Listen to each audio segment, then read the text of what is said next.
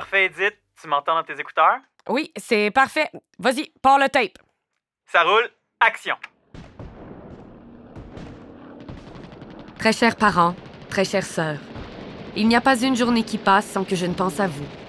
Les batailles quotidiennes au front nous apportent leur lot de blessés et d'âmes perdues de manière si acharnée et rigoureuse que l'esprit en vient à oublier que rien de tout cela n'est normal.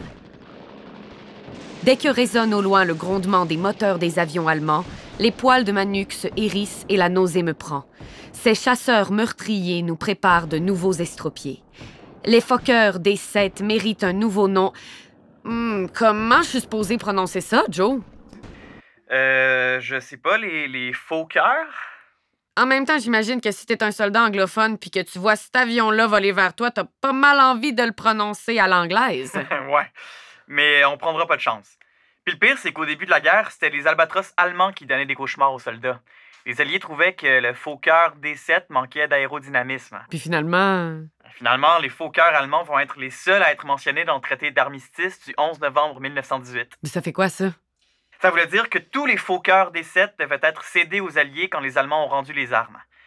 Fait que les machines supposément pas aérodynamiques étaient finalement de redoutables machines de guerre aux yeux des Alliés. Mais pourquoi on parle de ça? Y, y a-tu un aéroport sur le chemin des cantons? On peut-tu aller faire un tour de Fokker des 7? Imagine, ce serait malade. Euh, non, mais un des trois seuls Fokker D7 en Amérique du Nord se retrouve sur le chemin des cantons. Oui, oui, oui, ça me dit de quoi ça? C'est-tu au musée de Lac-Brome? Bingo! C'est le sénateur George G. Foster, un ancien élève de la Knowlton Academy, qui décide de fonder, avec un autre ancien élève, un musée de la guerre à Lac-Brome. Maudit que je suis forte!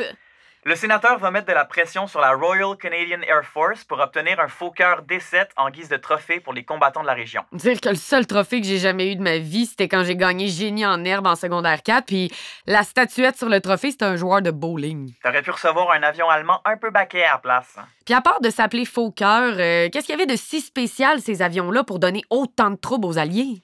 C'est leur inventeur, un Hollandais nommé Anthony Fokker, qui a vraiment innové, entre autres, en trouvant une solution pour permettre aux mitraillettes pour permettre aux mitraillettes de tirer vers l'avant, à travers l'hélice qui était à l'avant complètement de l'avion.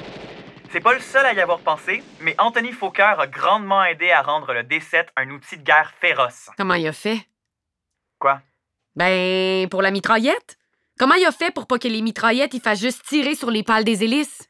Il- Ben, je- j'ai pas tous les détails, là, mais je, je, sais pas. C'est sûrement quelque chose à voir avec le mécanisme de rotation des hélices qui a fait correspondre au tir des mitraillettes, euh, ou, ou vice-versa. Bon, OK. Repars le tape. On va dire Fokker. Ces satanés Fokker des sept méritent un nouveau nom. Je les ai rebaptisés Fossoyeurs, puisque leur passage annonce toujours une mort imminente. À l'infirmerie, nos rations de nourriture s'amenuisent et l'humidité et le froid sont tels que nos vêtements moisissent à vue d'œil. L'avion Fokker D7 des forces allemandes constituait le chasseur aérien le plus redouté par les Alliés.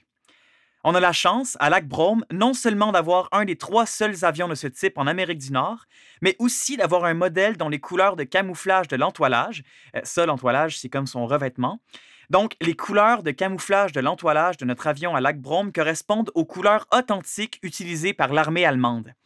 Ça fait partie des nombreux artefacts et monuments en hommage à la Grande Guerre dans les cantons de l'Est.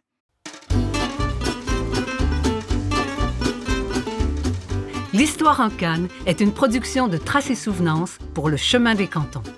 Les textes sont de William S. Messier. La recherche est de Laurent Busseau, avec les voix de Anne-Catherine Chaquette et François-Louis Lorrain. Ce projet a été soutenu financièrement par le ministère des Affaires municipales et de l'Habitation dans le cadre du volet Soutien au rayonnement des régions du Fonds Région et Ruralité.